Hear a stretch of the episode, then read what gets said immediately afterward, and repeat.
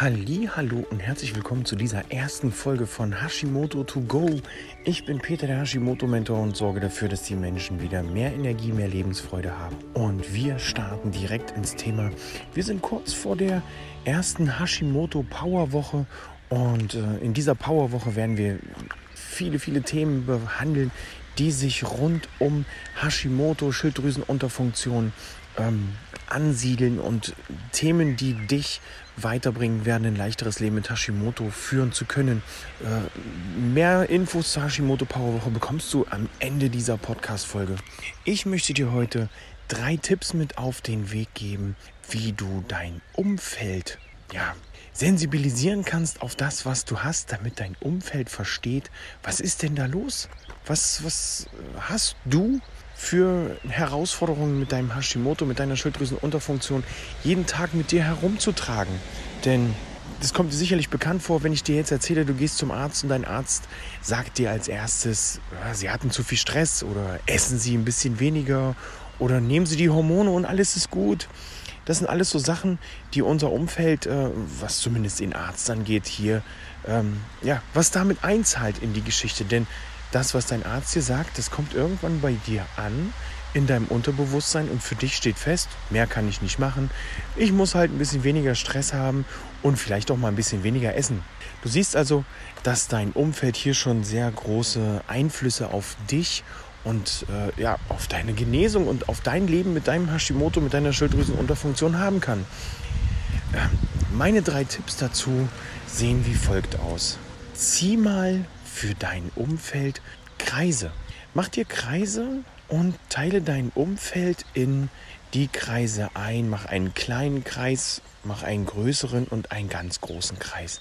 Und hier empfehle ich dir das so einzuteilen, dass du in den kleinen Kreis dein ganz enges Umfeld hast. Familie, Freunde, vielleicht Arbeitskollegen, die mit dir in einem Büro zusammen. Obwohl man da auch schon sagen kann, die könnten auch in den zweiten Kreis. Der zweite Kreis ist dann das etwas nähere Umfeld. Freunde, Bekannte, Verwandte, äh, wie eben schon erwähnt, Arbeitskollegen, vielleicht auch der Chef, die Chefin. Und in den dritten Kreis ziehst du all diejenigen rein, ja, die dir mal begegnen könnten.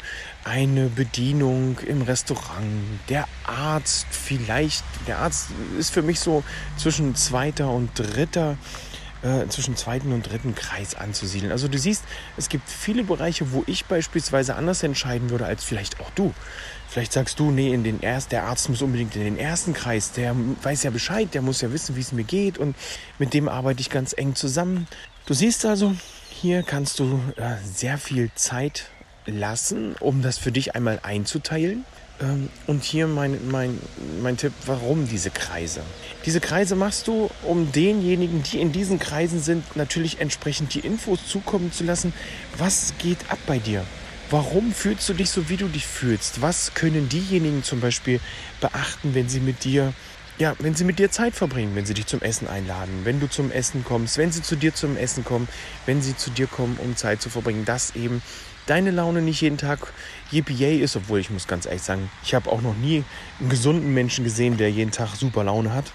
Selbst da gibt es immer wieder Herausforderungen. Also äh, sie sollen halt die Stimmungsschwankungen nicht ganz so äh, eng sehen, wenn es mal welche gibt und so weiter und so fort. Auch Rücksichtnahme, was beispielsweise den, den Kollegenkreis angeht, dass es dir an manchen Tagen gut geht und du 100% geben kannst und an manchen Tagen hängst du eben durch und kannst nur 50% geben.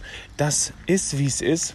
Das, diese Herausforderungen, die tragen wir alle mit uns und die nehmen wir an oder ähm, eben nicht. Ich kann dir hier nur sagen, nimm es an. So viel zu meinem ersten Tipp. Teile dir dein Umfeld in Kreise ein. Mein zweiter Tipp. Ähm, versuch das, was der Arzt dir an Tipps mitgibt, so aufzunehmen, dass du ja, ich will jetzt die Ärzte nicht in die Pfanne hauen. Ärzte in die Pfanne hauen ist doof. Die machen das, was sie gelernt haben, wie sie es gelernt haben, nach bestem Wissen und Gewissen. Das ist zumindest das, äh, was wir uns wünschen. Schau, dass du, dass du guckst, dass es noch andere Experten gibt. Tausch dich aus mit den anderen Experten. Ob das nun der Hashimoto-Mentor ist oder ähm, Hormoncoaches und so weiter und so fort. Guck, dass du dir da noch jemanden zur Seite holst, der dich da begleiten kann, um auch dein soziales Umfeld in dem Bereich ein bisschen zu stärken, dir den Rückhalt gibt, zu wissen, was du als nächstes tun kannst. Und dritter Tipp, wenn es um den Stress im sozialen Umfeld geht und keiner so richtig verstehen kann, was ist da los bei dir, dann sag ihm doch einfach oder ihr, mir geht's gerade oder ich fühle mich gerade so wie eine Frau in den Wechseljahren. Dieses Hormonchaos ist genau das, oder beschreibt genau das, was gerade in dir vorgeht durch dein Hashimoto, durch deine Schilddrüsenunterfunktion. Wir fassen also nochmal zusammen. Drei Tipps für dein Umfeld. Erster Tipp, zieh Kreise für das Umfeld, um hier genau abzustrecken, abzustecken, wer welche Informationen bekommt. Zweiter Tipp, schau, dass du dir einen Experten zur Seite stellst oder eine Expertin, die dich stärkt, die dir auch genug Expertenwissen für dein Umfeld und für dich mitgibt. Und der dritte Tipp, jetzt muss ich kurz überlegen, was hatte ich dir als drittes gesagt? Spul einfach nochmal 30 Sekunden zurück. Du siehst, auch ich äh, habe hin und wieder Wortfindungsstörungen, beziehungsweise kann mich nicht mehr genau an das erinnern, was gerade los ist. Das liegt auch daran, dass ich ein Mensch bin und keine Maschine. Ähm, Wenn es mir wieder einfällt, werde ich es dir nochmal erzählen. Ansonsten spul einfach nochmal ein paar Sekunden zurück. Äh, zurück zur Powerwoche. Ganz am Anfang, da kann ich mich noch dran erinnern. Ganz am Anfang habe ich erwähnt, die Powerwoche steht kurz bevor. Vom 12.07. bis zum 15.07. gibt es die kostenlose Hashimoto Powerwoche. Und in dieser Hashimoto Powerwoche werde ich dir zeigen, was es für Möglichkeiten gibt, um dich mental zu stärken, um dir zu zeigen, was es für äh, Balancen zwischen Anspannung und Entspannung gibt, was du ernährungsmäßig tun kannst. Und wir werden sehr viele Hashimoto-Mythen aufdecken und entkräften.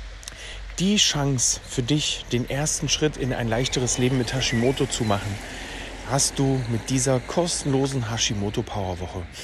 Nun klick den Link in den Shownotes, melde dich an und wir sehen uns am 12.07. in der kostenlosen Hashimoto Powerwoche. Ich sag Tschüss, ciao, ciao, bis zum nächsten Mal, dein Hashimoto Mentor Peter.